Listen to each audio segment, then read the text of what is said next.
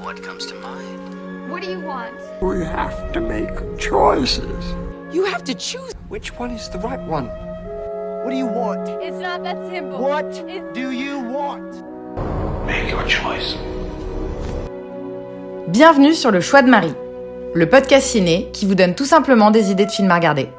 Sans spoiler ni prétention, je partage chaque semaine avec vous les films que j'ai vus pour faciliter votre dilemme du On regarde quoi?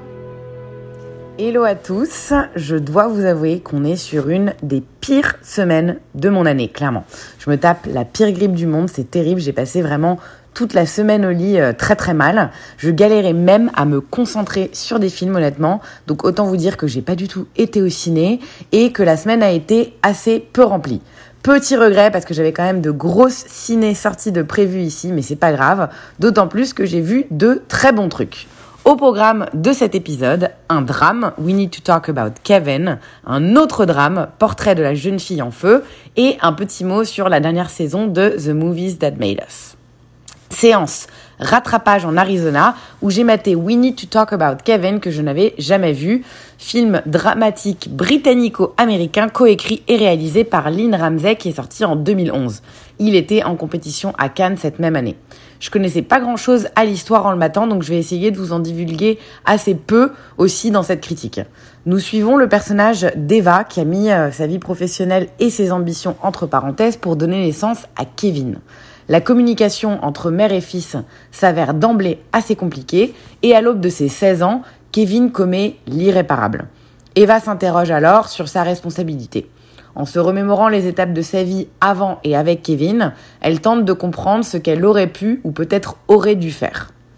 Ça sonne hyper vague, mais je crois que c'est vraiment mieux comme ça, faites-moi confiance. Je préfère aussi vous prévenir, on est sur un film hyper badant, pas nécessairement violent ou gore, mais vraiment très dur psychologiquement.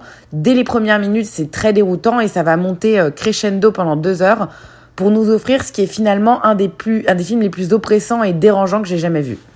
La mise en scène est absolument incroyable, minutieusement étudiée de A à Z, qui provoque vraiment euh, le trouble. Mais, mais la grande force du film, je trouve que c'est surtout son écriture.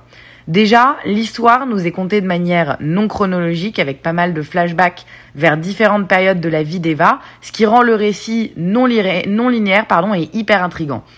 On découvre progressivement les facettes des différents personnages de façon euh, vraiment très ingénieuse et ils ont des personnalités qui ont vraiment été euh, totalement euh, creusées et, pensées pour l'écriture du film. Et je trouve assez incroyable la façon dont Lynn Ramsey ne juge pas les actes de ses deux protagonistes principaux. C'est super touchy comme sujet la relation mère-fils. Tout le monde a son avis dessus, mais à aucun instant elle ne vient placer l'un ou l'autre de ces personnages du bon ou du mauvais côté de la force, si je peux dire ça comme ça. Et c'est ça qui est fort. On sort pas du film avec une vision claire du coupable, du bien et du mal.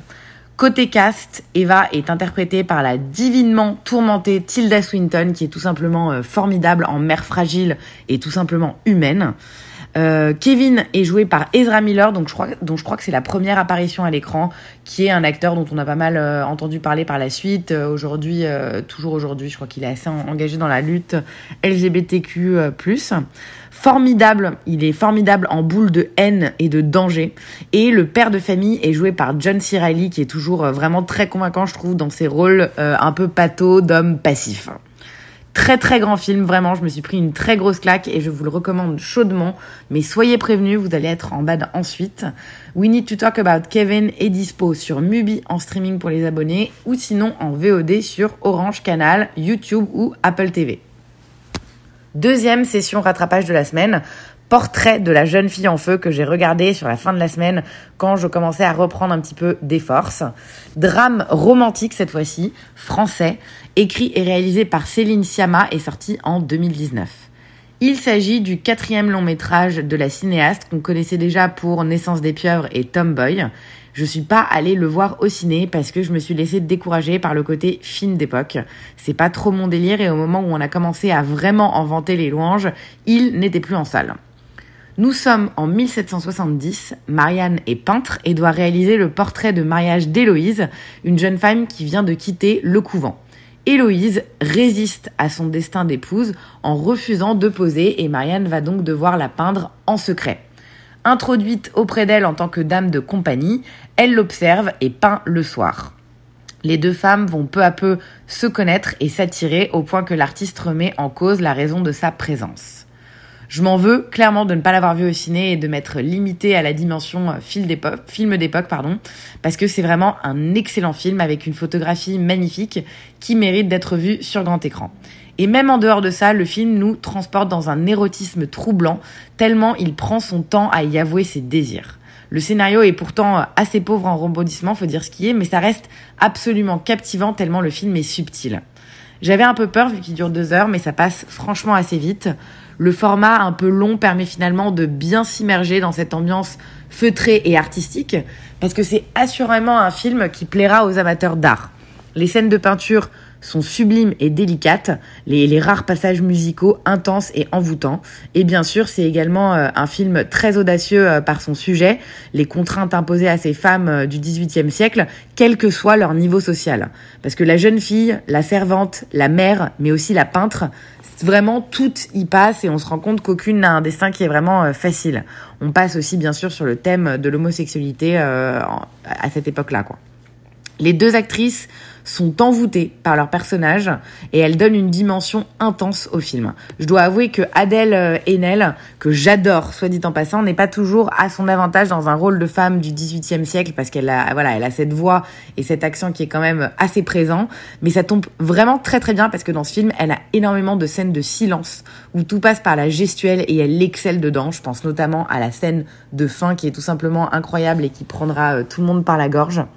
Noémie Merlan est tout simplement magnifique et renversante en tout point. Euh, elle mène la danse dans ce film et elle prouve qu'elle peut vraiment tout jouer, elle pour le coup, autant des rôles de blédard que de femmes modernes, que de femmes d'époque. C'est vraiment euh, oufissime. Portrait de la jeune fille en feu était à l'époque euh, le grand favori des trois présélectionnés pour représenter la France aux Oscars en 2020, avant que le film ne soit finalement, euh, avant que le film retenu ne soit finalement Les Misérables de Lajli, qui est quand même un très bon film aussi. Mais ça reste du coup un très très grand film que je vous conseille à tous de voir si vous ne l'avez pas déjà vu.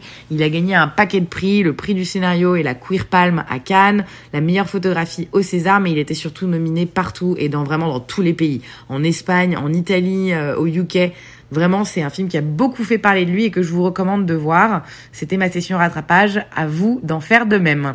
Il est dispo en VOD sur Orange, Canal, YouTube, Apple TV et Amazon. Alors foncez, facile de le voir. Le seul truc que j'ai été à peu près capable de regarder cette semaine en PLS dans mon lit, c'est la saison 3 de The Movies That Made Us. J'en ai déjà parlé dans l'épisode 34 en août. Je m'étais faite les deux premières saisons en vacances.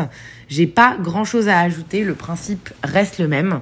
Les créateurs de films hollywoodiens emblématiques racontent des anecdotes incroyables sur la façon dont leurs histoires simples ont évolué en chefs-d'œuvre inoubliables. Cette nouvelle saison nous propose huit nouveaux films. Les précédentes n'en avaient que quatre.